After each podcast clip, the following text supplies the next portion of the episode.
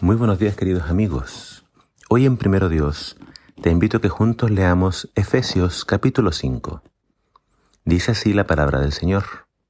Por tanto imiten a Dios como hijos muy amados y lleven una vida de amor, así como Cristo nos amó y se entregó por nosotros como ofrenda y sacrificio fragante para Dios.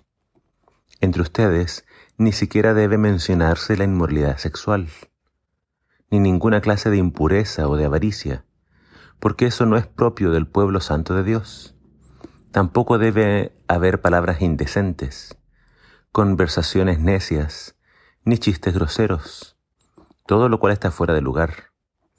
Hay más bien acción de gracias, porque pueden estar seguros de que nadie que sea avaro, es decir, idólatra, inmoral o impuro, tendrá herencia en el reino de Cristo y de Dios que nadie los engañe con argumentaciones vanas, porque por esto viene el castigo de Dios sobre los que viven en la desobediencia.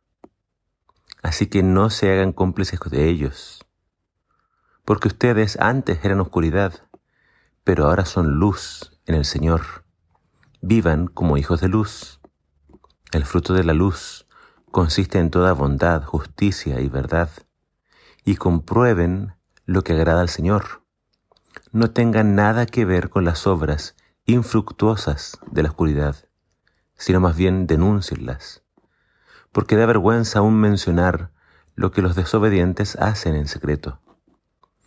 Pero todo lo que la luz pone al descubierto se hace visible, porque la luz es lo que hace que todo sea visible. Por eso se dice, despiértate tú que duermes, levántate de entre los muertos, y te alumbrará Cristo. Así que tengan cuidado de su manera de vivir. No vivan como necios, sino como sabios, aprovechando al máximo cada momento oportuno, porque los días son malos. Por tanto, no sean insensatos, sino entiendan cuál es la voluntad del Señor. No se emborrachen con vino, que lleva al desenfreno. Al contrario, sean llenos del Espíritu. Anímense unos a otros con salmos, himnos y canciones espirituales. Canten y alaben al Señor con el corazón, dando siempre gracias a Dios, el Padre, por todo, en el nombre de nuestro Señor Jesucristo.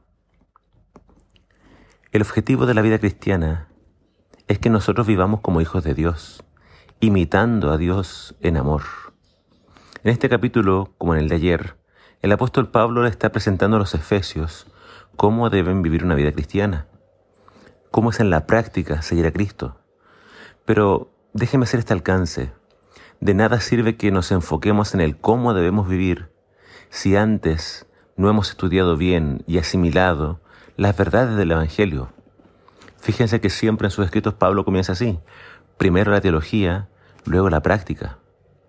Si nos enfocamos solo en la práctica, en la conducta, sin tener clara la teología, nuevamente podemos caer en el legalismo y en la salvación por obras. La salvación no es por obras, es por gracia, para que nadie se jacte. Dios nos perdonó de puro amor cuando nosotros éramos aún pecadores. Pero ya que fuimos perdonados, ¿cómo debemos vivir ahora? Debemos procurar la santificación. Y Pablo compara la santidad con la luz. Somos hijos de Dios, somos hijos de la luz. Si Cristo vive en nuestros corazones, Él es el que va a brillar en nosotros. No tendríamos que esforzarnos por brillar. La luz debería ser una consecuencia de nuestra comunión con Dios. Es como lo que le pasó a Moisés cuando subía a la presencia de Dios. Dice el Antiguo Testamento que cuando él bajaba de la montaña, su rostro estaba iluminado. Eso entonces no era algo propio de Moisés, sino que era algo que Dios le daba por haber estado con él. Entonces, cuando estamos leyendo este capítulo, no pensemos de cuando habla acá de denunciar las tinieblas, que hay que salir a la calle y andar llamando a la gente de pecadora. No, cuando se habla de, de ser luz, está hablando entonces de vivir una vida recta. Y simplemente con tu forma de vivir, tú vas a y tienes que denunciar la oscuridad. Y el mundo que te rodea, las personas que siguen la oscuridad, Van a querer que tú sigas en la oscuridad, pero tú ya no estás en ese mundo. Y al no participar de las tinieblas, las estás denunciando. Cristo debe brillar en ti. La gente tiene que ver a Cristo, tiene que ver amor, tiene que ver, ver en ti la bondad. De nada sirve no vivir en las tinieblas si en nosotros no hay amor. La, gente no tiene que ver a, un cristiano legalista en ti, tiene que ver a Cristo. Entonces, no es necesario que tengamos que denunciar a las tinieblas. Viviendo una vida recta ya las hemos denunciado. Debemos vivir una vida conforme a la ley de Dios. Repito, esto es una consecuencia del Evangelio.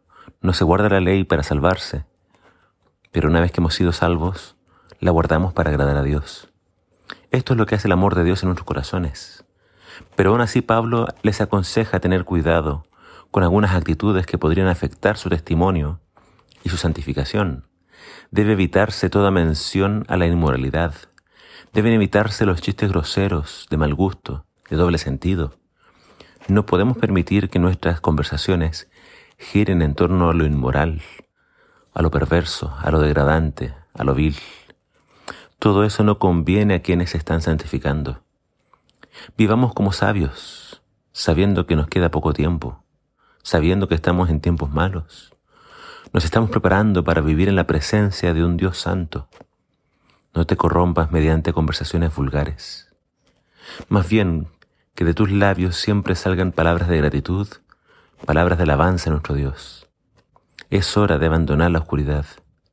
Es hora de despertarnos, levantarnos y brillar. Que el Señor te bendiga.